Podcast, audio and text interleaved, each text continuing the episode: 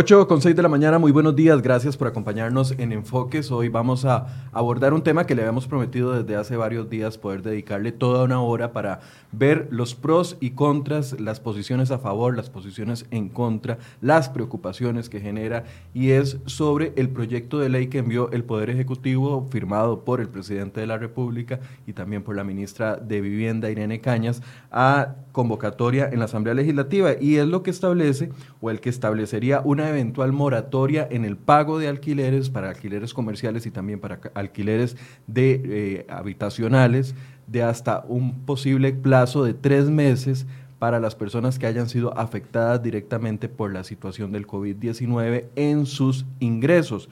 Este proyecto ha desatado una serie de preocupaciones, como les decía, pero también de expectativas en las personas, eh, expectativas positivas y también preocupantes en las personas que alquilan algún tipo de local o habitación y también quienes son los eh, dueños de estos inmuebles. Y para abordar este tema, hoy vamos a hacerlo con el diputado Wagner Jiménez del Partido Liberación Nacional, que está en la mesa de discusión de este proyecto de ley que recién ingresó a la Asamblea Legislativa y que eh, en este momento está en consulta. Le voy a dar la bienvenida a un Wagner primero. Buenos días, Wagner. Bueno, buenos días, Michael. Buenos días, don Pablo, costarricenses. Es un placer estar aquí nuevamente en este programa. Muchas gracias por la invitación. Gracias, don Wagner. Y también nos acompaña aquí en el set don Pablo Gayer, quien es...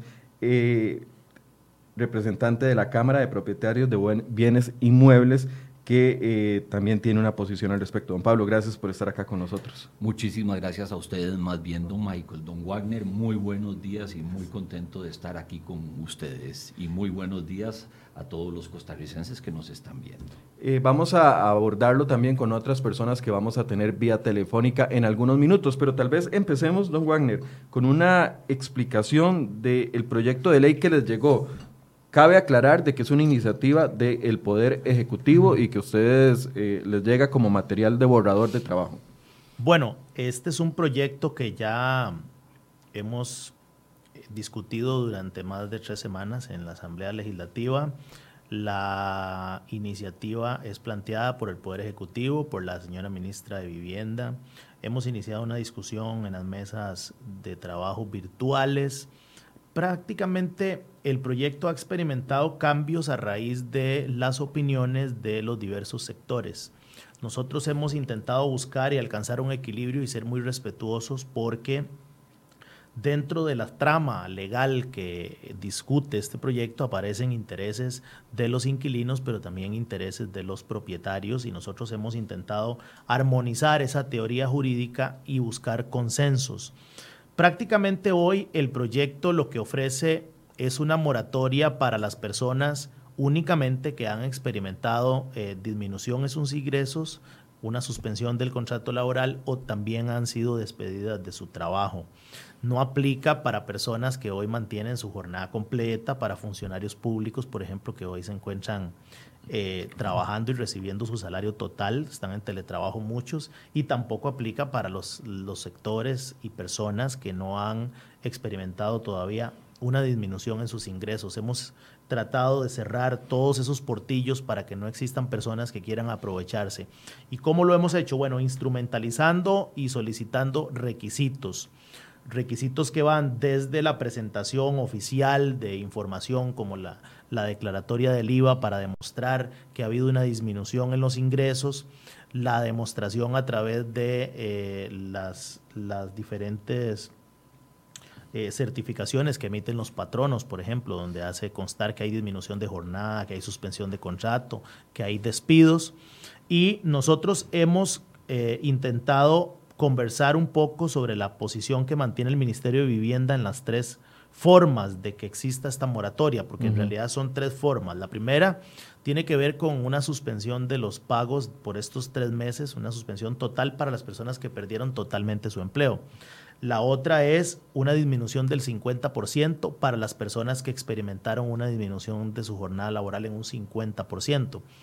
Y la tercera es para aquellas que experimentaron una disminución de sus ingresos de un 20 a un 50%. Cada una de ellas tiene una programación para realizar los pagos.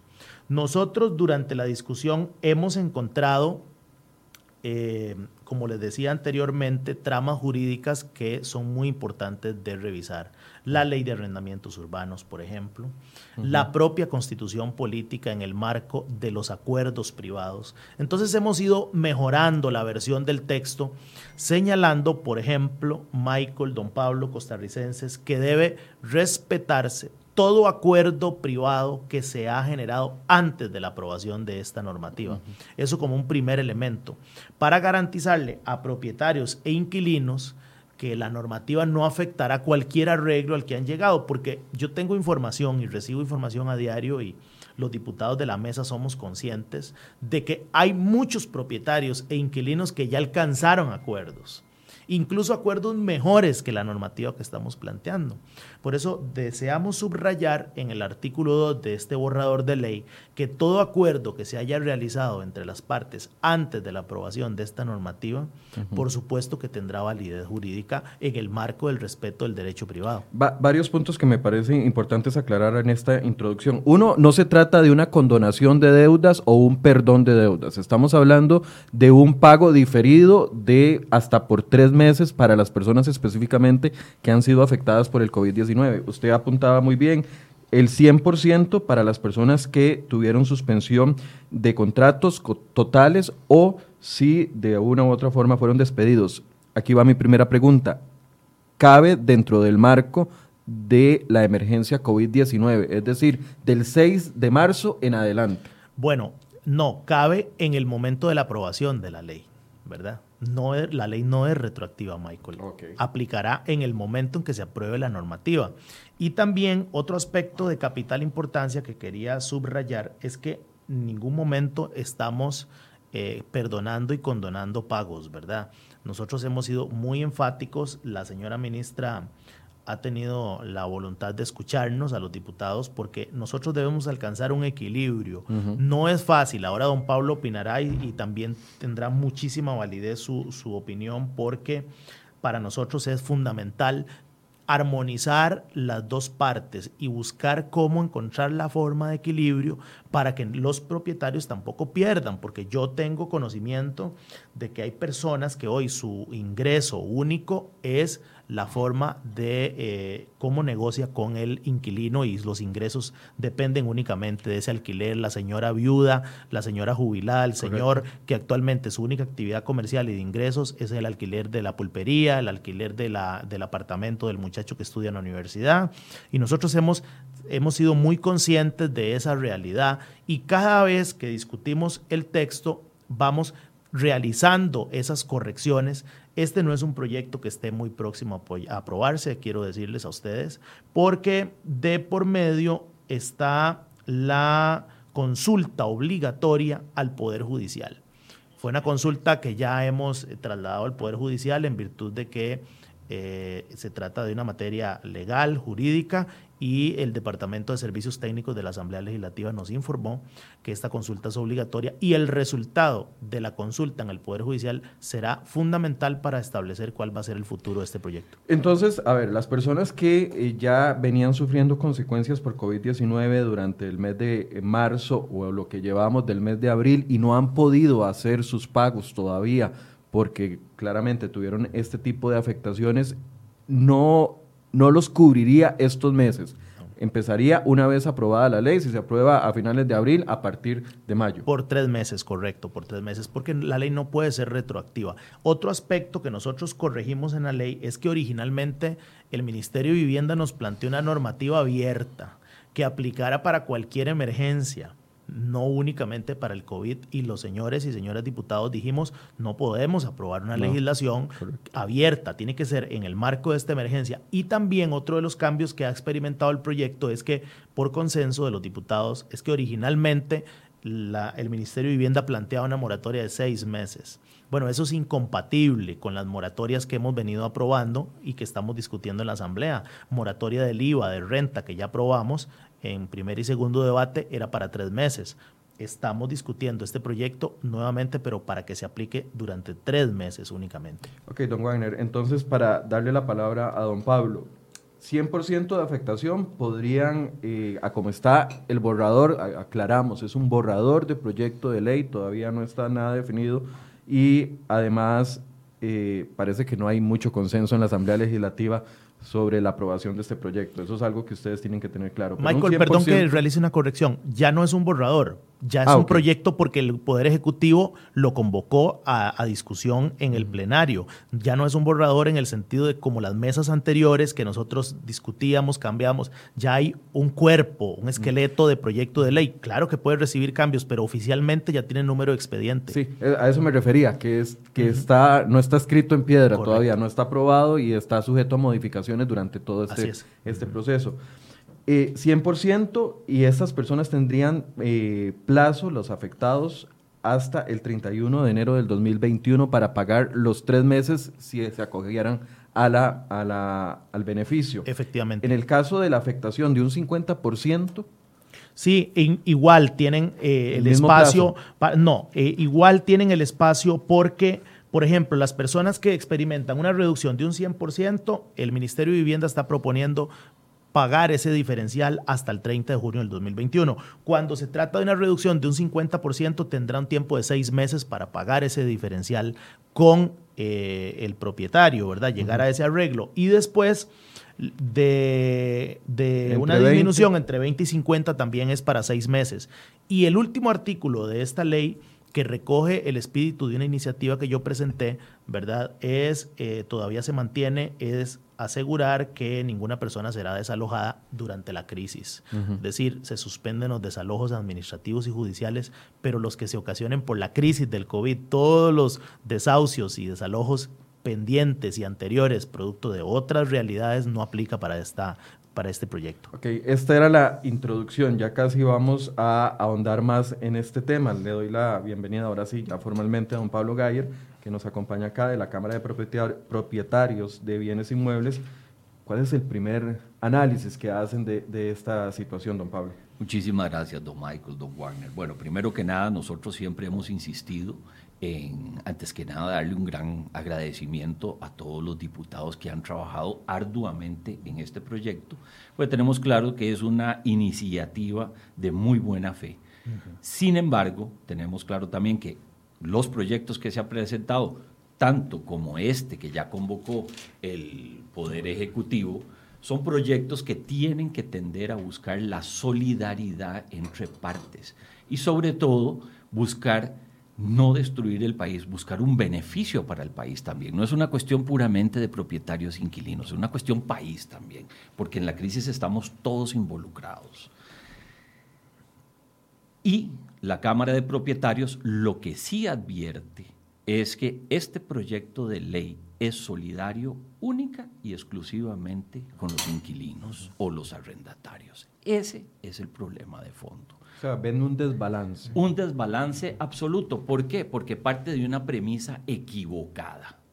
Parte de una premisa que los propietarios de bienes inmuebles son gente acaudalada y que en esta crisis tienen gran posibilidad de sostener a otro sector en lugar de buscar un balance y un equilibrio.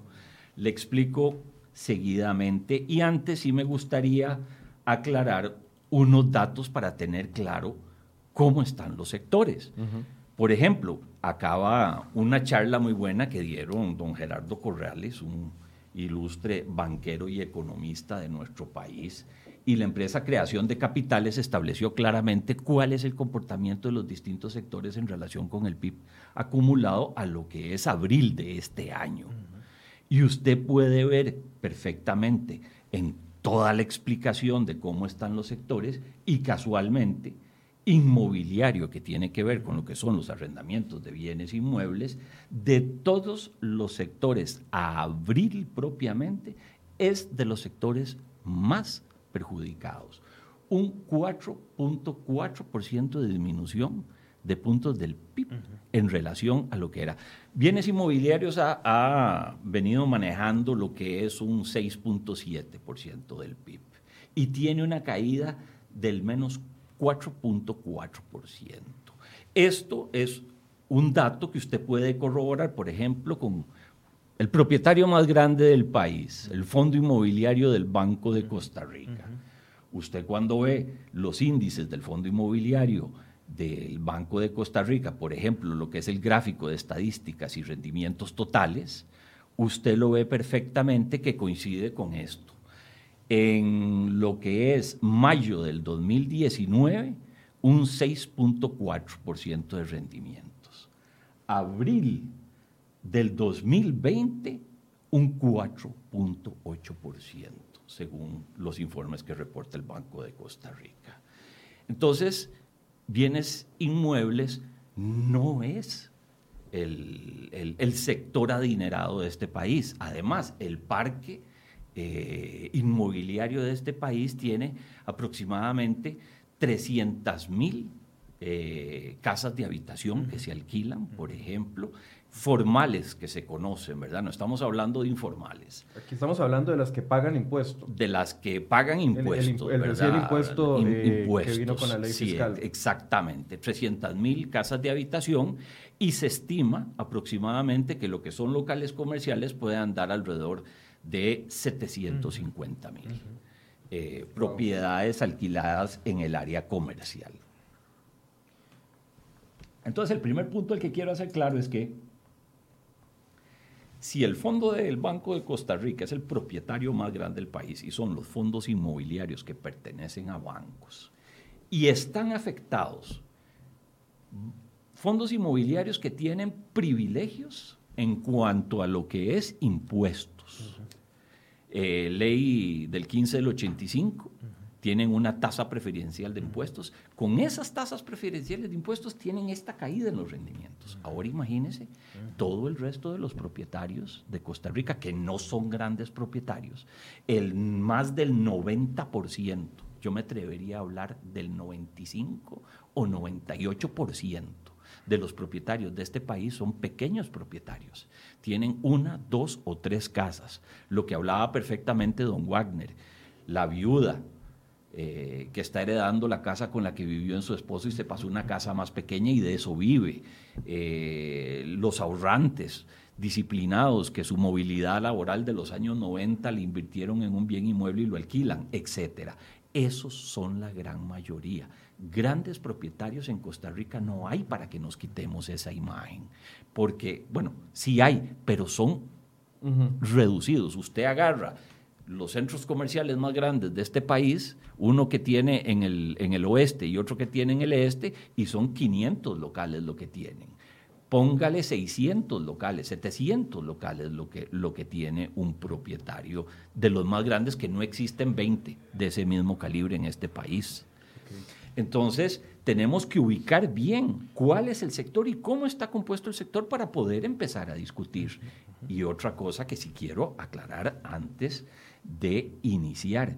¿Por qué es esta afectación que se viene dando al sector inmobiliario? Porque es un sector inmobiliario de gente, de pequeños propietarios que han venido adquiriendo bienes por ejemplo, los edificios esos grandes de apartamentos que usted ve no son de un propietario, son de un desarrollador que lo ha desarrollado, lo desarrolló y lo vendió financiado, con financiamientos hasta el 80%, que esos son los financiamientos que se manejaron en este país. muchas personas, perdón que lo interrumpa, dependen de, del ingreso del alquiler para poder pagar el, el inmueble que están alquilando y si no lo pueden perder. Por supuesto, y la ley de fortalecimiento de las finanzas públicas vino a quebrar a esta gente. ¿Por qué? Porque si usted está endeudado un 80% y con un 20% de prima que usted dio y está alquilando el inmueble para pagarlo, para que ese sea su pensioncita, montones de trabajadores independientes, muchachos que trabajan en, en todos estos call centers y demás, que tienen unos salarios bonitos y pueden ayudarse a comprar esas propiedades, este, resulta que ahora les cambiaron con el IVA y con la ley del 15 del 85 y ya no están pudiendo ni siquiera pagar los bancos con los alquileres. Entonces, ya teniendo identificado cómo es el sector y cuál es la realidad del sector, para despejar la idea absurda de es que en Costa Rica hay un millón de millonarios, porque eso es lo que se vende, ¿verdad? Y eso no es cierto y no es real pueden haber un millón de bienes que se dan en arrendamientos, pero no hay un millón de millonarios. Ahora, eh, usted apuntaba algo muy, muy importante. Hay un sector informal dentro del, sector de alquileres, de personas que ofrecen eh, inmuebles para alquilar. Y sabemos de que mucha gente eh, depende de eso. Alquileres de un cuarto para estudiantes, por ejemplo, dentro de un hogar. Alquileres de eh, la cochera de la casa para un local comercial, como una panadería, una pulpería. O sea, eso es una realidad que no se puede obviar en este contexto de discusión. Estaríamos imponiendo una afectación a un sector que de por sí ya está siendo afectado y que además eh, ya paga un impuesto también, porque recordemos que hay un reciente impuesto. Esa es la tesis de ustedes, sería como, a ver, una doble imposición, una doble afectación. Es una triple afectación, ¿verdad? La recesión ya venía causando un problema, el, cambio estructural de todo lo que es el sistema tributario que tuvimos en julio del 2019 vino a, crear una gran asimetría en esto y a destruir lo que son los presupuestos de muchos de los propietarios de bienes inmuebles. Y ahora además viene esta crisis. Por ejemplo, en arrendamiento se ha manejado siempre una desocupación alrededor de no más del 2-3%, que eso es lo normal mientras un bien inmueble se desocupa, se remodela dos meses, uno o dos meses se remodela y se vuelve a alquilar. Hoy en día las desocupaciones están por encima del 20%. Camine por San José y lo ve todo desocupado. Entonces, lo común que usted escucha de todos los asociados a la Cámara es cuando llaman y piden, eh, yo tengo tres locales, tengo uno vacío y dos no me pagan. ¿Qué hago? Correcto. Entonces, es una situación muy crítica y además cuando usted tiene un portafolio de bienes inmobiliarios, por ejemplo, dos, tres, una, dos, tres localitos de 100, 150 mil pesos, una casita, y usted tiene un 20% de ocupación, o sea, uno desocupado, cuando la rentabilidad del bien inmobiliario puede ser del 10, del 12%, con solo tener uno desocupado, usted ya perdió la rentabilidad. Ya lo que está haciendo es comiéndose el capital. Bueno, aquí tenemos una introducción, yo creo que bastante clara del tema. Vamos a escuchar eh, otra voz eh, relacionada con el tema y es la de la diputada Catalina Montero del Partido Acción Ciudadana, partido de gobierno quien nos va a dar su opinión y su valoración con respecto a este proyecto de ley hasta el momento. Yo sé que hay muchas preguntas, ya tengo aquí una lista, por lo menos 20 preguntas que vamos a tratar de ir contestando conforme avance el asunto y sé que mucha gente está preguntando sobre la posible inconstitucionalidad del proyecto. En pocos minutos vamos a tener una opinión de un abogado constitucionalista para que pueda también aportar a esta discusión. Doña Catalina, buenos días, gracias por acompañarnos. Buenos días, con mucho gusto y un saludo a todas las personas que nos están escuchando. Doña Catalina, una primera valoración del proyecto de ley. Sí, este proyecto viene, eh, busca, más bien busca establecer un equilibrio, eh, regular arreglos de pago en caso de que las partes arrendantes y arrendatarios no se pongan de acuerdo porque estamos en un momento de crisis y eso nadie lo puede negar. Y no sabemos tampoco cuánto se va a agudizar esta crisis. Entonces, los parámetros que establece este proyecto tiene, tienen que ver con eh, plazos, con arreglo con montos dependiendo de la afectación de la persona arrendataria, ya sea de vivienda o de local comercial. Aquí, bueno, se está apelando a dos principios fundamentales, el principio de solidaridad y el principio de equilibrio. Si una persona ya tiene dificultades para pagar su alquiler, el proyecto, en primera instancia, se espera que las partes lleguen a acuerdos o lleguen a algún arreglo. Si eso no es así, la ley regula algunos parámetros para que puedan llegar a arreglos y que al menos a, a otro plazo o en diferentes montos, dependiendo de la afectación de las personas arrendatarias, puedan pagarse esos alquileres. Que de otra manera se corre el riesgo que del todo no se paguen. Entonces, aquí hay una oportunidad de, para las personas arrendantes de que se recupere ese alquiler.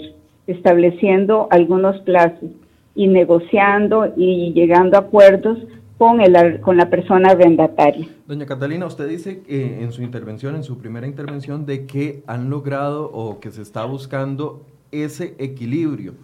Eh, tal vez es muy fácil reconocer eh, la parte que se beneficiaría a las personas que están alquilando y sabemos que están en una situación complicada por el tema del COVID-19, etcétera, etcétera.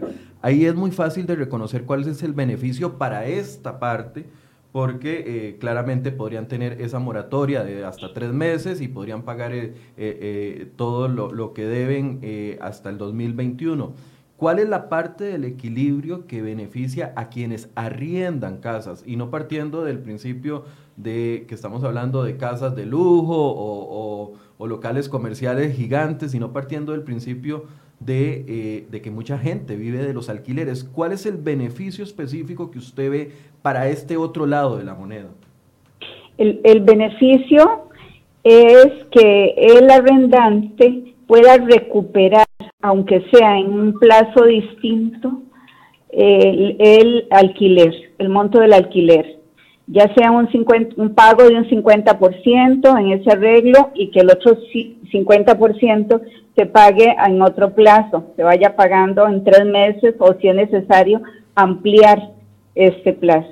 Entonces, ese es el beneficio que se estaría buscando, que las partes en la medida de lo posible lleguen a esos arreglos, porque sabemos que hay afectaciones de un 100% en la, en la disminución de los ingresos, del 50% o más o menos del 50%. Entonces, dependiendo de esa afectación, eh, la idea es que puedan llegar a esos acuerdos, a esos arreglos de pago. Doña Catalina, aquí hay un punto específico que está preguntando muchas personas y es cuál es la garantía de que después de acogerse al beneficio, es decir, yo, Michael, me veo afectado eh, mañana porque no eh, me despiden o me suspenden el contrato, etcétera, etcétera, y yo decido, una vez aprobada la ley, claramente, acogerme a tres meses de moratoria, ¿cuál es la garantía para la persona a la que yo le estoy alquilando de que yo le voy a pagar en tres meses y que en tres meses no voy a entregarle la llave?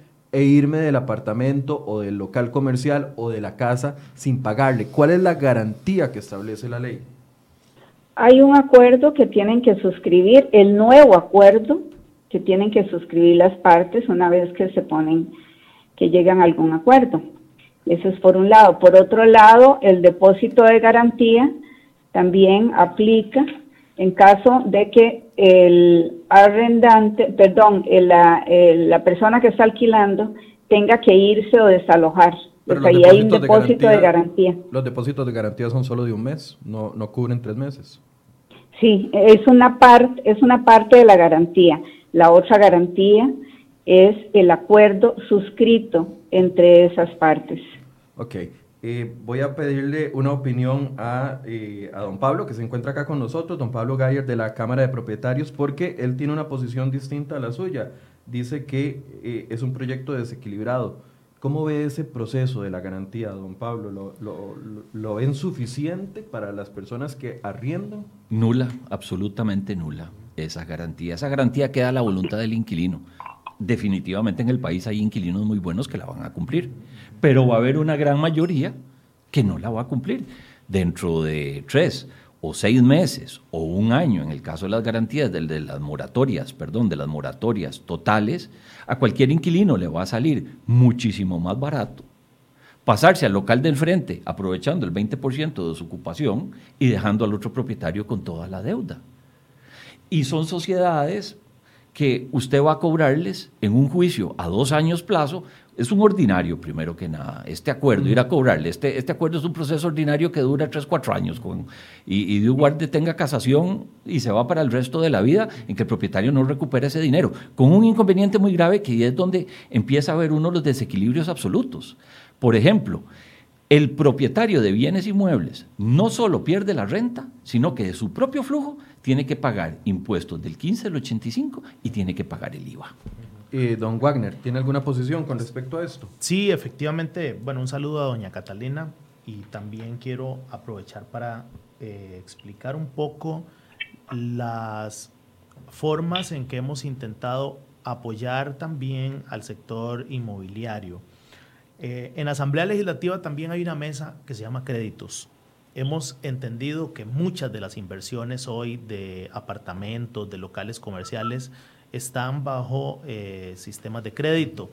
Se deben. así es. Para ponerlo así bien simple. Que están debiendo. La gente y que compra pagan casas para alquilarlas y las están pagando con lo que reciben. Y que pagan una mensualidad. Nosotros hemos esperado también el avance que tenga esa mesa. Hemos creído que no podemos aprobar una normativa relacionada con eh, arrendamientos si no se aprueba primero el proyecto que se discute en la mesa de créditos porque por el fondo están tratando de buscar la forma de suspender algunos pagos durante la crisis del COVID-19 y, y, efectivamente ese efecto tendrá una, eh, una, un impacto positivo en las personas que hoy tienen créditos con el sistema bancario nacional. Entonces, para nosotros también ha sido fundamental, y lo dije la vez anterior que vine a este programa, la solución que se pueda encontrar en la mesa de créditos para los propietarios que hoy tienen créditos y están pagando cuotas mensuales es vital y por eso decidimos que no puede ir adelante el proyecto de arrendamiento sin antes encontrar la forma de que la mesa de créditos primero apruebe su normativa. Yo hoy desconozco la fase en la que se encuentra la mesa de créditos porque efectivamente hay una intervención muy necesaria de parte del sistema bancario nacional, del Banco Central, de los bancos, porque tenemos que tener claro cuál es el panorama que ellos visualizan y si realmente es sostenible para la banca nacional suspender pagos. Entonces, todavía no hay un acuerdo en esa mesa de créditos que para mí y para la mayoría de diputados que integramos la mesa de arrendamientos es vital conocer cuál va a ser la solución final en esa mesa. Ahora, eso, eso solventaría de una u otra forma la preocupación de un sector, sería una solución parcial, las personas que deben el, el, local que alquilan o la casa que alquilan o el apartamento que alquilan, entonces se ven beneficiados de una u otra forma. Pero aquellos que dependen de eso para comer... Bueno, para los que dependen de eso, yo de verdad que quiero traer a la mesa un proyecto que presentó el diputado doctor Roberto Vargas, que me parece un proyecto muy interesante. Pueden llamarlo en algún momento para que lo pueda ampliar, pero el, el proyecto que presentó don Otto Roberto plantea subsidios por parte del Ministerio de Vivienda para las personas que han sufrido desempleo y disminución de la jornada laboral y puedan hacerle frente a los pagos de su alquiler de vivienda en este momento. Para mí ese proyecto tiene mucha relevancia. Yo de verdad que le dije a don Otto Roberto que le iba a apoyar esa iniciativa porque también busca un equilibrio para que las personas que han sufrido esos efectos puedan honrar todas sus deudas con los dueños y, y los caseros y de esta manera las personas que no tienen eh, deudas, pero que dependen de ese ingreso, pues garanticen ese ingreso durante esta crisis. Hay otro tema que quiero plantear eh, para la diputada Catalina Montero, que nos escucha y que nos acompaña vía telefónica, y también para don Wagner. A ver, el proyecto cubriría a quienes están trabajando dentro de la formalidad, es decir, los que están alquilando dentro de la formalidad o a todos aquellos, porque sabemos de que hay mucha gente que no reporta al Ministerio de Hacienda que, eh, que, tienen un local comercial o que, eh, no, no, no, perdón, no voy a decir un local comercial porque eso tiene mayores controles, tiene patentes, etcétera, que alquilan un cuarto, que alquilan un, un, una casita en el patio de su casa, o sea, a esos también los cubriría la ley para los que alquilan y para los que le alquilan a esas personas, aunque no estén dentro de la formalidad. Si quiere le damos la palabra a doña Catalina primero. Sí, sí lo, sí lo cubre. Lo que pasa es que los elementos probatorios son opcionales.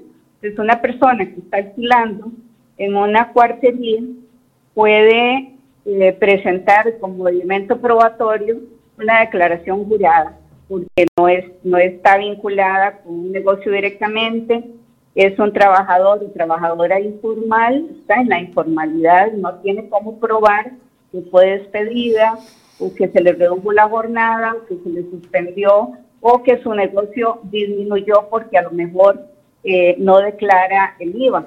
Entonces, ante todas estas situaciones, podría eh, trabajarse en ese acuerdo con una declaración jurada. Yo sí quiero agregar que ya hay una aceptación de las partes. ¿Una qué, perdón, doña Catalina? Una afectación en las partes. O sea, con pandemia o sin pandemia, sin estar en esta crisis sanitaria, económica y social en que el país está, ya hay una afectación. Entonces aquí lo que se pretende es, por un lado, resguardar ese derecho a la vivienda, que muchas familias, hogares no sean desalojados, y por otro lado, que las partes apelen a ese principio de solidaridad. O sea, eh, yo no estoy bien, usted tampoco está bien, veamos a ver cómo nos colaboramos mutuamente. Esa, esa situación que plantea el compañero eh, representante de inmobiliarias, don eh, Pablo, de ese sector, don Pablo, sí. Eh, aprovecho para saludar a don Pablo y también a don Warner. Un abrazo, doña Catalina, igualmente. Gracias. Sí, gracias. Don, eso que plantea don Pablo es, es, es una realidad. y ese es un riesgo que se corre desde siempre, que la gente se vaya. En este momento, con una se podría se podría eh, dar cierta eh, seguridad jurídica al arrendante de que al menos va a haber un arreglo ahí y que con ese arreglo muchas de estas personas arrendatarias van a cumplir con su, con su deber, con su deber adquirido, con su compromiso adquirido. Entonces ahí es donde apelamos a ese principio de solidaridad en todo momento, porque no es una parte la que está mal, no es una parte la que está pasando calamidad, son las dos partes las que están pasando calamidad en diferentes eh, circunstancias o por diferentes circunstancias. La, gente sigue preguntando, perdón, doña Catalina, eh, para que termine la idea, la gente sigue preguntando por qué los diputados insisten en meterse en contratos privados entre dos partes. Es esto porque hay un interés, hay un interés social eh, tal vez ahora el constitucionalista no lo puede ampliar, pero hay un interés social colectivo eh, en medio de eh, la propiedad privada. O sea, esto es un arreglo privado, pero hay un interés colectivo de, de coadyuvar a solucionar estas diferencias entre las partes en medio de una situación de calamidad. Prácticamente es confiar en la buena fe de las partes. Sí, sí. Don Pablo, ese, ese es un argumento suficiente eh, para hablar, o sea, yo lo entiendo en, la informalidad, pero para sostener una ley, ley de la República, ¿es un argumento suficiente? No, señor. Vamos a ver, don Michael. Y quiero retomar yo aquí el punto que acaba de introducir don Wagner, que estoy totalmente de acuerdo con él. Y creo que por ahí es por donde va el camino correcto, por lo menos en lo que concierne a la Cámara de Propietarios de Bienes Inmuebles porque tenemos que tener claro que aquí no tenemos, no estamos protegiendo intereses, para ir aclarando términos también que son etiquetas muy graves. Estamos protegiendo sobrevivencia de la gente, tanto de inquilinos como de propietarios, de las dos partes. Ahí es donde está la equidad, donde está la solidaridad. No es pasarse el carbón caliente que tenemos de una mano a otra a ver quién lo aguanta más. Eso es inaceptable, eso no es solidaridad. El proyecto de don Otto Vargas, que dicha que lo trae a la mesa don Wagner, a mí me parece que da en el clavo en lo que tiene que ser con ciertas variantes. Es un proyecto que establece que el Bambi eh, tiene bastante dinero destinado ahí para remodelaciones de locales, mucho dinero. Superávit, superávit. Superávit, exactamente. Y ese superávit se puede destinar pero hay que dimensionarlo bien porque ¿qué es lo que uno quiere en estos momentos y a dónde está la justicia y la equidad en estos momentos? La justicia y la equidad en estos momentos es darle cada quien lo que necesita y le corresponde. Entonces, por ejemplo, el punto es este. No podemos olvidar al Estado tampoco. No es una cuestión entre propietarios e inquilinos. También está el Estado y también están los demás ciudadanos que dependiendo de la decisión que tomemos aquí, se van a ver afectados por escasez de recaudación de impuestos, por crisis económica, por el déficit fiscal, el crecimiento del déficit fiscal. ¿Por qué? Porque dineros que se dejen de pagar se van a empezar a hacer un montón de incumplimientos y esto va a afectar la economía. Entonces, ahí es donde uno ve que estamos enfocando los esfuerzos en iniciativas que no solucionan el problema cuando tenemos que buscar una, una, una, una iniciativa que sí solucione el problema de fondo, que no es quién paga menos sino cómo hago para pagar mis obligaciones. Y ahí es donde don Otto Vargas y Wagner tienen un, un, gran valor y una gran iniciativa muy buena. ¿De dónde sacamos fondos? No para que a mí me perdonen la renta. Como ciudadano responsable yo no quiero que me quiten mis obligaciones. ¿Por qué? Porque como lo dijo muy bien don Wagner, vamos a decir, bueno, entonces una moratoria de bancos. Entonces los bancos van a decir, bueno, entonces una moratoria a toda la gente que me tiene sus depósitos a mí. Y esto se empieza a hacer. Todos somos una cadena, todos estamos amarrados en este momento. Lo que necesitamos es buscar de dónde sacamos oxígeno para poder salir todos juntos. Entonces, perdón, para concluir con este tema, a mí me parece que el proyecto de ley de don Otto Vargas va por el camino correcto. Hay que trabajarlo, pero eso es. Por ejemplo, ahora está saliendo la ministra, esta ministra excelente, doña Diala Jiménez y, doña la señora Garrido, diciendo que tienen un montón de dinero de banca del desarrollo para darle a las pymes, a las mini pymes, a las ultra pymes y a las extra pymes. O sea, Costa Rica sigue haciendo discriminaciones y viene en una época como una crisis como la que estamos, en la que todos estamos metidos y seguimos nosotros haciendo clasificaciones odiosas. Si usted no tiene un papelito que le da una autorización dentro de una gaveta, de un departamento gubernamental, usted no tiene derecho a salvarse. ¿Por qué? Porque usted no puede acceder a banca del desarrollo. Eh, estamos perdiendo la oportunidad de que tenemos una mente privilegiada y brillante en este país, además de una persona íntegra e intachable como lo es don Rodrigo Cubero en el Banco Central. ¿Qué es lo que ha hecho don Rodrigo Cubero desde que vino en este país? Empezar a liberar fondos del Banco Central de Costa Rica, ahora rebajó la tasa de interés al 1.25%, ¿y a dónde están yendo esos fondos? Yo no veo al gobierno hablando con los bancos y hablando con el Banco Central y hablando con los sectores y diciendo, bueno, lo que necesitamos es plata. Porque en lugar de perdonar las deudas, no le financiamos. Vamos a hablar de los inquilinos en este caso y de los propietarios. Tanto inquilinos y tanto propietarios que llegan a un acuerdo patriótico entre ellos calzando sus estructuras de costos. Porque no es solo ver que al inquilino le redujeron la mitad, hay que ver al propietario también, cómo está la contabilidad de él. Perdón, y concluyo con esto. Entonces hagamos que todos los propietarios que llegan a un acuerdo con su inquilino tienen acceso a financiamiento para ellos dos poder sustituir no perdonarme los créditos, sino cómo hago yo para reestructurar el crédito que tengo para tener mayor flujo para poder salir en esta época. Que el inquilino, el inquilino que tiene el local cerrado, dentro de tres meses va a tener muchos problemas. ¿Cómo recontrata personal? Número dos, ¿Cómo levanta los inventarios? Muchos inventarios de los restauranteros, los bistecs y las papas y las comidas van a, van a necesitar flujo y tienen tres meses de no recibir flujo y ya tienen que empezar a pagar la renta. Ahí es donde nos parece a nosotros que los inquilinos no nos van a pagar. Le van a dar una prioridad a los salarios, a ver todo lo que son los inventarios, los flujos para poder echar a andar sus negocios otra vez. Ok, doña Catalina, eh, no sé si tiene alguna opinión y un cierre, por favor. Sí, bueno, yo creo muy importante lo que está planteando don Pablo, porque nos lleva a otro punto de la discusión, que es totalmente pertinente, y es que esto hay que verlo de una manera integral.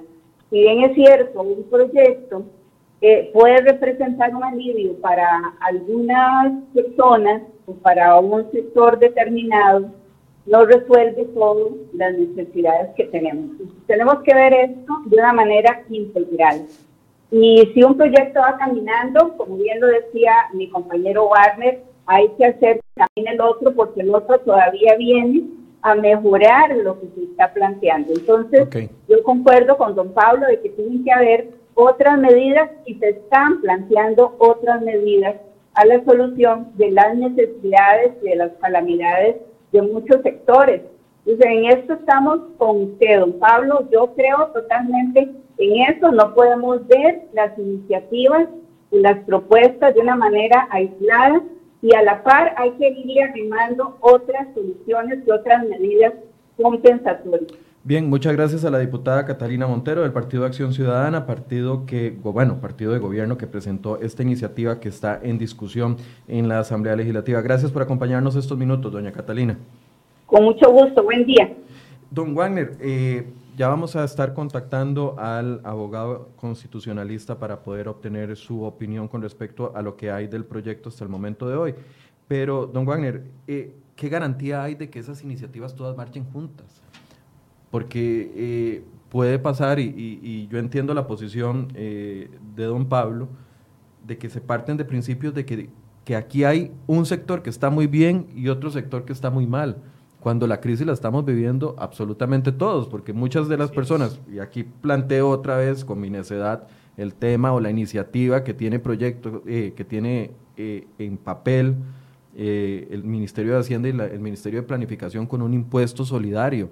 No es que la gente no quiera ayudar a los afectados del COVID-19, no es eso es que en nuestros propios hogares ya tenemos afectados del COVID-19 a los que hay que estar solventándolo. Entonces, seguir planteando de que un sector está muy bien y no está siendo afectado por la crisis y otro está muy mal y tiene que recibir ayuda, necesita un balance. ¿Qué garantía hay de que todas las iniciativas marchen juntas? Bueno, la primera garantía es que en la Asamblea Legislativa eh, y el trámite y el procedimiento parlamentario es muy claro nosotros no podríamos aprobar, por ejemplo, una ley de arrendamientos eh, y suspensión de pagos sin antes conocer el criterio de la Corte Suprema de Justicia. Sí, que usted lo apuntaba. Y bueno, si la Corte dice que este proyecto tiene inconstitucionalidades e irregularidades desde la materia jurídica, nosotros no podemos continuar con este proyecto. Si dice que tenemos que repararlo parcialmente, como sucede en muchos fallos de la, de, la Corte, pues también lo haremos de esa manera. Pero nosotros creemos en que hoy el proyecto todavía necesita más eh, correcciones, correcciones que vienen desde la protección de los intereses y los derechos de los propietarios y también garantizar que no existe ninguna inconstitucionalidad de por medio. Bueno, ¿por qué? Porque existe el principio de la autonomía de la voluntad. Y bueno, ¿qué significa el principio de la autonomía de la voluntad? Que hay un derecho por parte de, las, de cada uno de los propietarios e inquilinos a lograr acuerdos. El derecho privado es fundamental y está establecido en nuestra constitución política. La revisión de esa eventual inconstitucionalidad no está en manos de los diputados, en manos de la Corte. Y por tanto, ese criterio jurídico y ese pronunciamiento del el Poder Judicial será una condición sine qua non esencial para nosotros pronunciarnos.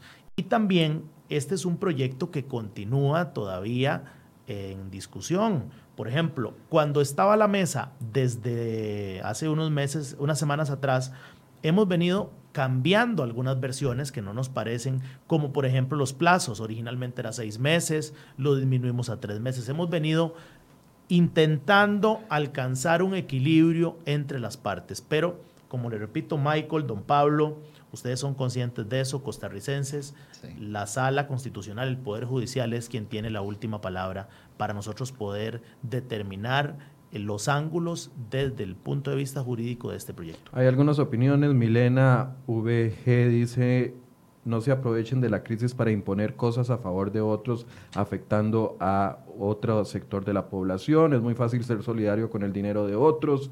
Orieta Gómez dice, ¿y las cuotas de mantenimiento? ¿Quién se va a hacer cargo cuando hay cuotas de mantenimiento? Eh, Villalobos Asociados dice, la Asamblea Legislativa debe dejar de meterse con la propiedad privada. Eh, David Ampie dice, ¿quién regula los alquileres? El propietario cobra altísimos costos, precios, y no hay una tabla de precios por alquiler. Son algunas de las opiniones que están generando. Otras opiniones dicen, eh, ¿quién va a garantizarnos que, que, nos paguen los tres meses eventualmente y no caer en un juicio? Eh, de tres o cuatro años. Jairo Martínez, los alquileres deben de ser subsidiados por el Estado, no se habla más que ellos hagan los arreglos de pago con el dueño de la casa y no los, no los eh, personas que alquilan. Eh, hay que verlo de manera integral. Tenemos ya a Esteban Alfaro, abogado constitucionalista, que nos colabora en muchos de los temas acá en crhoy.com. Esteban, buenos días, gracias por acompañarnos. ¿Qué opinión eh, tiene con la información que tenemos hasta el momento? Buenos días, Michael. Buenos días para todos los que nos, los que nos ven y a los respetables miembros de la mesa. En primer término, sí me gustaría pues resaltar un aspecto positivo en el sentido de que la labor de los diputados, de don Pablo que está ahí, pues creo que es muy, muy, muy loable, están buscándose soluciones y eso es algo que hay que rescatar. Como país es algo que tenemos que sentirnos orgullosos. Ahora bien, mi obligación desde el punto de vista constitucional, desde el punto de vista de lo que podría decir eventualmente la sala en una impugnación, sí tengo la necesidad de, manifestar lo siguiente. Eventualmente, en un proyecto de los diferentes que se han comentado en, en medios de prensa, ¿verdad? Un proyecto que establezca una excepción o específicamente una moratoria, una dilación de los pagos del inquilino al dueño de un inmueble, eventualmente sí podría tener un vicio eh, de fondo en materia constitucional. ¿Por qué? Existen ciertas normas de la Constitución Política, incluso de la Convención Americana de Derechos Humanos, que establecen algunos principios que cito muy rápido por cuestiones de tiempo. El primero, el artículo 28 de la Constitución establece el principio de autonomía de la voluntad, la libertad de la contratación de las partes, el artículo 34 de la Constitución Política establece la prohibición de aplicación retroactiva de normas y el 45 la inviolabilidad de la propiedad privada y el carácter de la expropiación. ¿Qué quiero decir con estas normas que he citado rápidamente? Pues simple y sencillamente que una norma donde el Estado intervenga en una relación de dos privados y diga no pague o pague después, podría ser confiscatoria, podría ser violatoria de la propiedad privada y violar esa, ese carácter de las partes. Esto no lo digo yo como una, una especulación, como para entorpecer la negociación o todo esto que valiosamente han hecho los diputados, sino como para que se busquen también otras formas y evitar perder este, el trabajo a que está haciendo. Por ejemplo, en 1992, cuando la sala conoció una impugnación contra la ley de la moneda, establecida en aquella época que únicamente las taxaciones eran en colones, la sala se trajo bajo eso dijo que eso quedaba entre las partes. Por lo tanto, sí creo que es importante que se tomen, no sé, otras medidas, ya sean créditos, subsidios, si es que el tema fiscal lo permite, para efectos de que esto pueda caminar. Pero que el Estado intervenga en una relación particular, sí podría tener vicios y en la sala podría caerse. Eh, Esteban, además de eh, el tema de meterse en una relación eh, particular entre privados, eh, otro de los aspectos que preocupa es el ámbito de acción de la ley. Dice el diputado, eh, nos, nos, aportaba don Wagner, de que la ley regiría a partir del momento en que se apruebe y que no sería retroactiva. Pero lo que sí eh, me queda la duda es que los contratos son a pasado. Anteriores. Eh, correcto, anteriores. Entonces, a mí no me quedaría claro si una iniciativa de estas podría aplicarse solo para los contratos que se den nuevos que no tendría lógica porque entonces pierde todo el músculo y la intención la ley, pero eh, incluso si aplicara para la afectación a partir del, momento de la promulgación de la ley, los contratos son anteriores a la ley, entonces de una u otra forma se estaría modificando el contrato. Sí, el, punto de Warner es, muy valioso y merece un análisis interesante, pero lo cierto del caso es que una ley que salga hoy o mañana para regular contratos vigentes de forma anterior, sí sería bastante retroactiva. Entonces ahí donde, donde empezamos con algunos vicios que tenemos que tratar de, de hacer una mesa de trabajo a efectos de que esto pueda tener una solución más viable y evitar esos, esos aspectos que la sala podría, podría tomar en cuenta. Sí quiero hacer una aclaración importante y alguien lo podría decir válidamente. Estamos en un momento excepcional y ya sea la sala, la interpretación tiene que ser excepcional. Eso es cierto, pero hay principios que siempre tienen que preservar y esa excepcionalidad no hace el ordenamiento por sí solo desaparezca. Eh, don Pablo quiere la palabra y también don Wagner. Primero, don Pablo, si gusta. Muchas gracias, don Esteban. Muy ilustradora su declaración y yo realmente no es un comentario, es una consulta la que tengo ah, adelante, adelante. Porque a mí la redacción propia de la ley me preocupa muchísimo en el ámbito en lo que se está conversando. Es una ley que dentro del ámbito de lo que es el ámbito privado, viene a establecer, y la propiedad privada claramente, con la redacción, cosas graves a mi criterio y los quiero consultar con don, Esteban a ver si es una, una, una preocupación que puedo olvidar o más bien concentrarme. La ley dice claramente que es una ley de orden público, una ley que deroga cualquier norma que se le oponga. Pero lo grave que trae esta ley es que por unos lados dice que solo si hay acuerdo entre los propietarios, la ley aplica. Otras partes que dice que solo el acuerdo, si es más beneficioso, aplica, si no, no. Entonces, ¿para qué llegar a acuerdos? Pero la parte grave que le quiero preguntar a don Esteban es, una ley que dice que si un arrendatario o subarrendatario ha tenido una pérdida del 100 o del 50, el arrendador deberá suscribir con el arrendatario una moratoria total.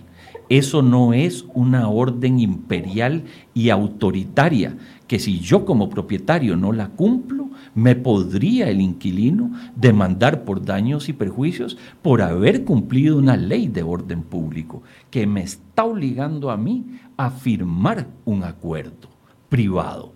Así de grave es como yo veo la redacción literal de esta ley. Eh, Esteban, ¿tiene algún comentario? Sí.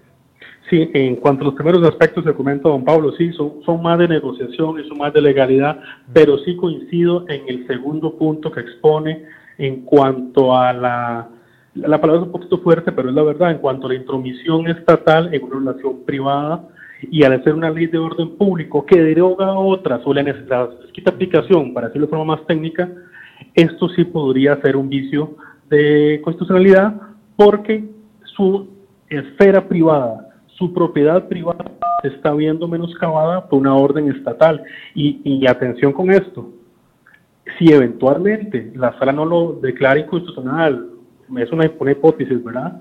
Podría existir incluso responsabilidad del Estado legislador. ¿Qué quiere decir esto? Que propietarios que vieron menoscabado su interés patrimonial demanden al Estado por esto. No, no, estoy creando caos ni diciendo que esto va a pasar, pero son posibilidades que están establecidas en el artículo 9 de la Constitución Política porque la administración pública es responsable, sea en su esfera administrativa, legislativa o judicial.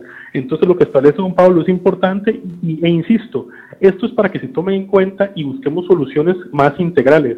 Yo insisto en felicitar con lo que están haciendo y creo que se debe seguir adelante. Eh, don Wagner, no sé si tenían un comentario. Muchas gracias, don Pablo. Yo en realidad reconozco su trabajo y sus opiniones. Yo lo decía anteriormente, la consulta que este proyecto eh, hoy experimenta en la sala es vital para nosotros tomar una decisión. Nosotros queremos puntualizar que la mesa se constituyó a raíz de este proyecto que presentó el gobierno y bueno, los proyectos se discuten en la Asamblea Legislativa.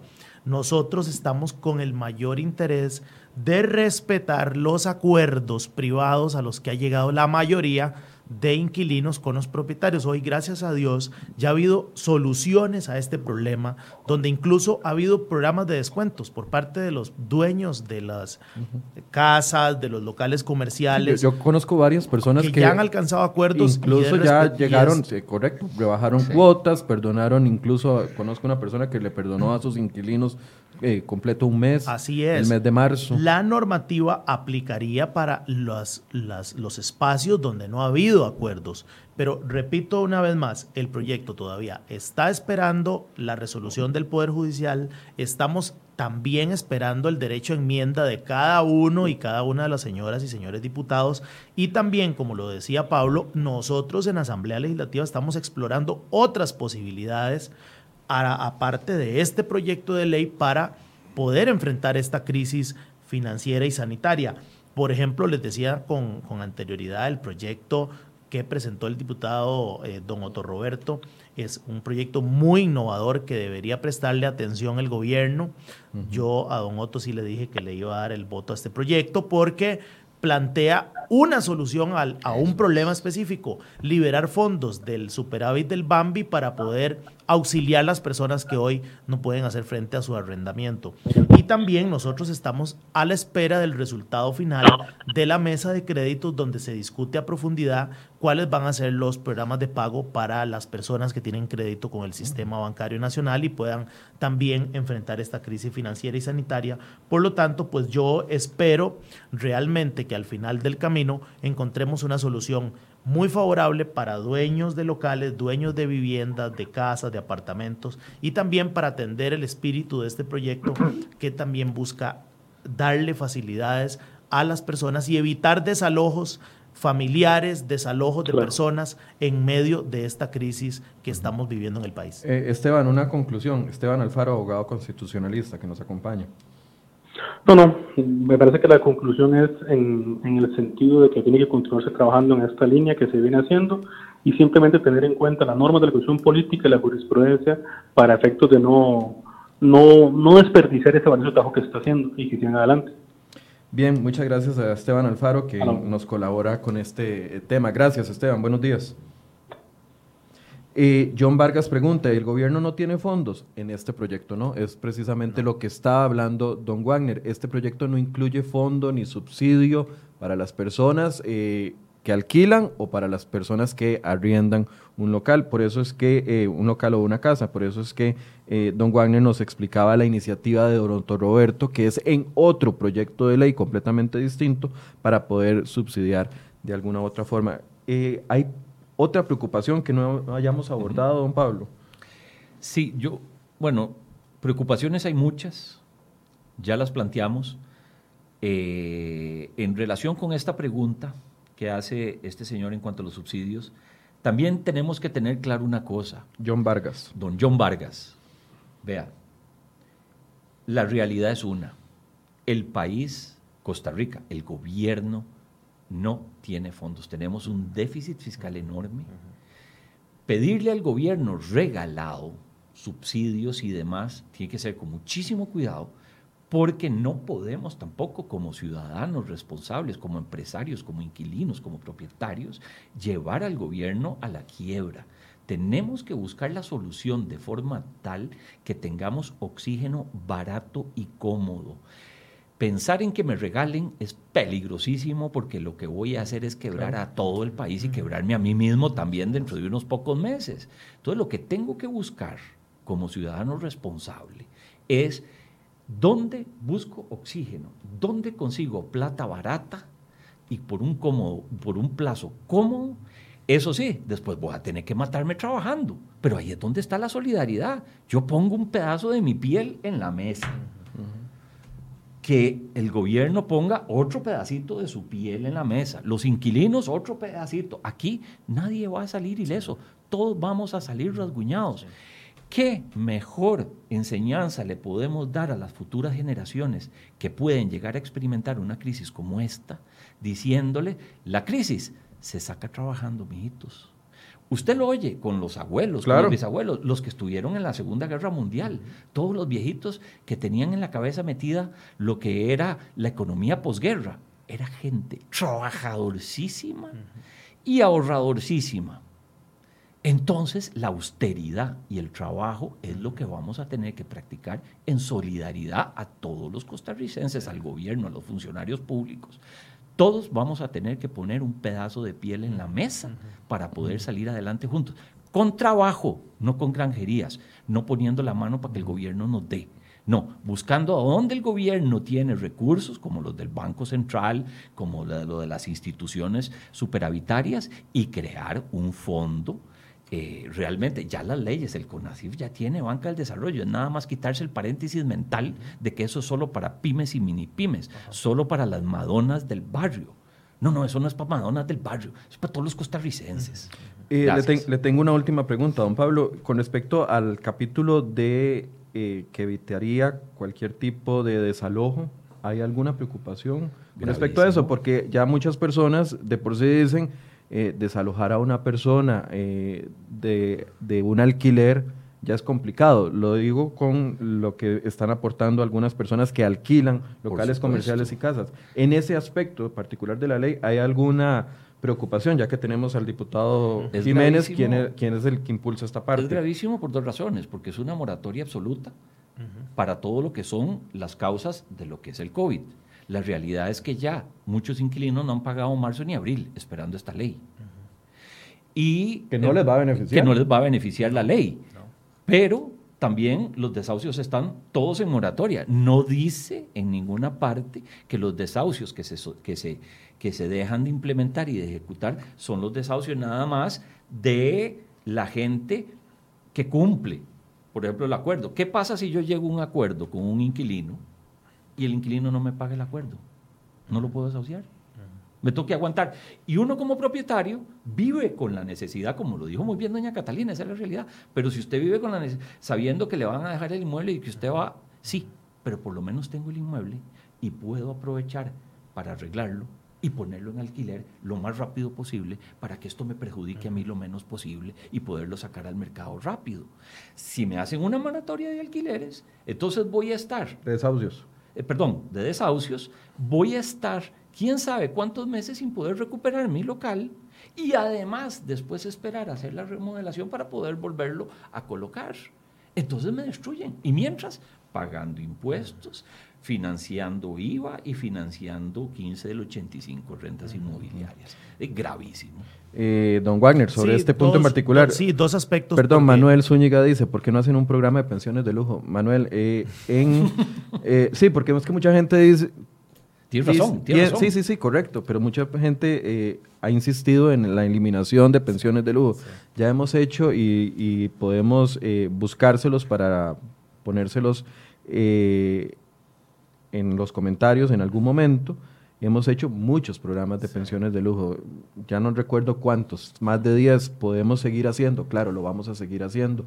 Vamos a hacer uno específico durante la crisis si se puede o no tocar más las pensiones de lujo, pero eso es un tema que ya hemos abordado en muchas ocasiones. Bueno, yo de todas maneras desearía por lo menos aclarar que este, este este año nosotros los diputados hemos aprobado topes a las pensiones de lujo y le trasladamos 12 mil millones de las pensiones de lujo al régimen no contributivo de la Caja del Seguro Social. Y también no podemos bajar más de lo que dice la Sala Constitucional. Ha establecido límites y topes y nosotros no podemos legislar por encima de los fallos de los tribunales de justicia. Y bueno, con respecto al tema de los desalojos y, desahucios administrativos y judiciales, no queda más que aclarar que en primer término nosotros no estamos planteando desalojos eh, y suspensión de desalojos para eh, situaciones y fallos que se habían dado antes de esta crisis, sino que respondan únicamente a esta crisis financiera y sanitaria. Ese es un elemento que hoy se está manteniendo, ¿verdad? Después, por supuesto que aquí buscamos evitar que las personas vayan a la calle, vayan a, a experimentar un desalojo en medio de una crisis que ya es efectivamente sanitaria y que también es financiera.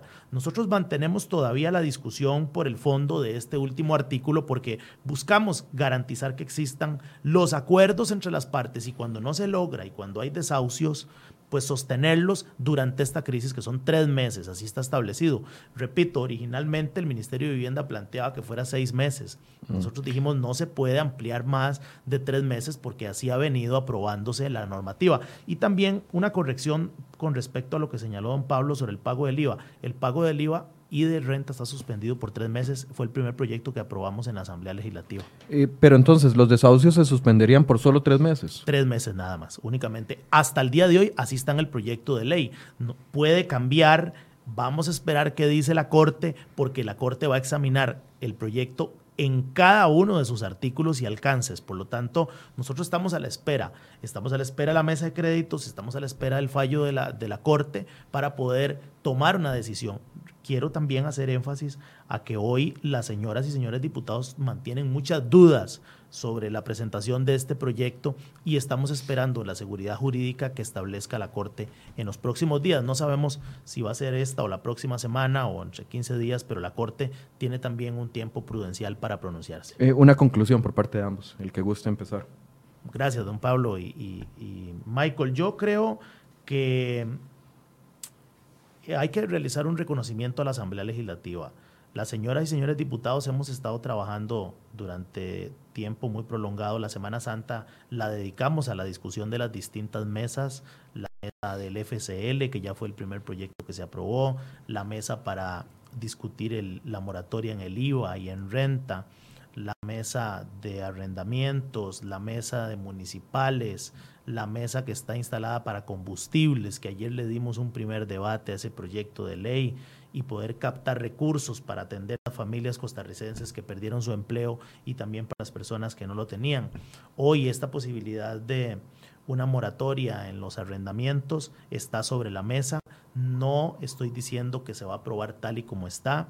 Hemos recibido observaciones de la Cámara de Propietarios, hemos recibido observaciones de las cámaras empresariales, hemos recibido observaciones de la Cámara de Consumidores y también hemos estado visualizando no solo este proyecto de ley, sino otras iniciativas que le permitan a las personas que hoy alquilan vivienda, que no pueden tener una casa, porque en Costa Rica es muy caro comprar una casa, es muy difícil acceder a créditos de vivienda para obtener una vivienda, porque, lo, porque es muy caro. Costa Rica tiene precios muy elevados en las viviendas, principalmente en el área metropolitana y por tanto nosotros estamos explorando otras posibilidades. Como lo decía don Pablo, hay fondos suficientes en algunas entidades que podrían venir a aliviar esta carga para que juntos podamos sopesar y soportar, sortear esta crisis. Lamentablemente, sí debo decirlo con toda sinceridad, eh, van a haber muchos damnificados. Por más legislación que intentemos aprobar, va a haber cierre de empresas, va a haber desempleo, Hoy Estados Unidos está oscilando una tasa de desempleo del 15%. Inició el año con una tasa de desempleo de, un 4, 3 puntos y algo, casi 4%.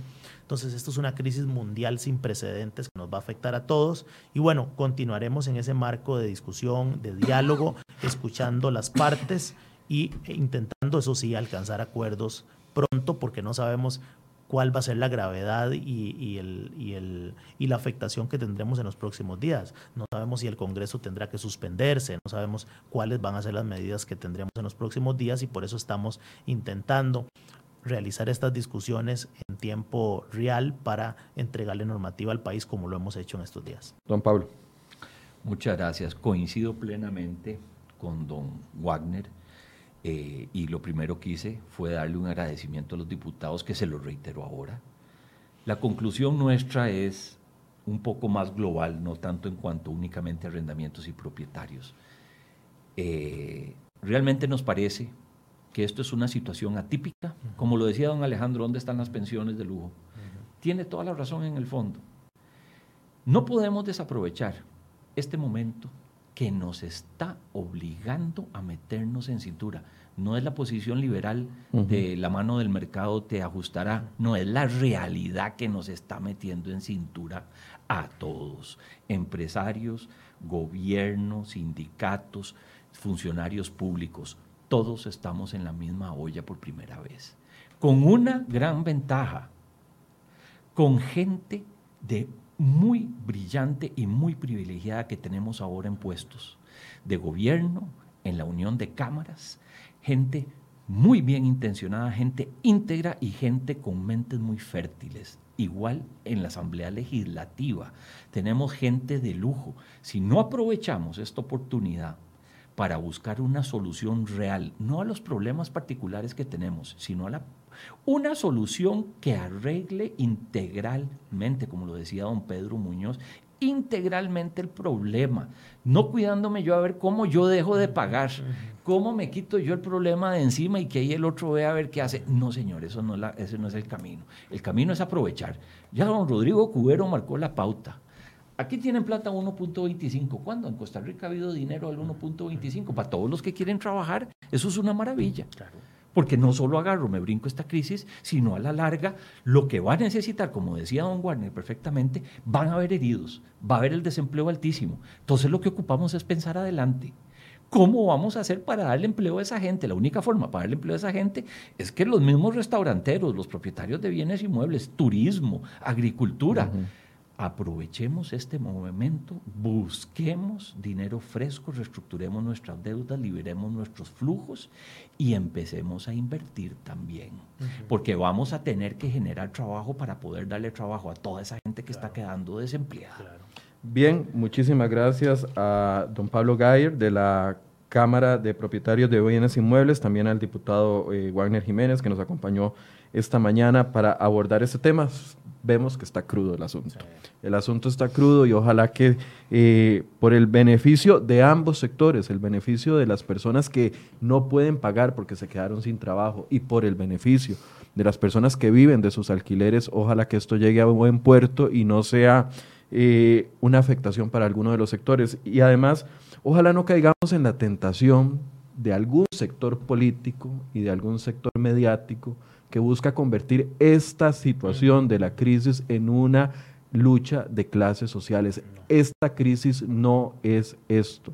Ojalá que lo entendamos. No es que algunos se están viendo beneficiados y otros se están viendo afectados y pobrecito yo o pobrecito él. No convirtamos esta situación de emergencia en una lucha de clases. O sea, somos mucho más inteligentes que esto como país para poder tomar y analizar las determinaciones y las decisiones que se están tomando en este momento. Y además, en periodos de emergencia es cuando se necesita más control político, más control ciudadano, porque los fondos pasan de un lado a otro y no es que los que cuestionan o los que piden cuentas sobre alguna de las actuaciones del gobierno son antipatriotas, no caigan en esa tentación. Hay que ejercer nuestro control ciudadano sobre la política y ojalá que ese mensaje permanezca en nosotros. Muchas gracias a ambos, muchas gracias, a ustedes por habernos acompañado y vamos a volver a tocar el tema en el momento en el que avance y vamos a pedirle ayuda a estos dos caballeros que nos acompañaron esta mañana. Muchas gracias. Gracias, y gracias a ustedes. Muy buenos días. Muchas gracias, igualmente.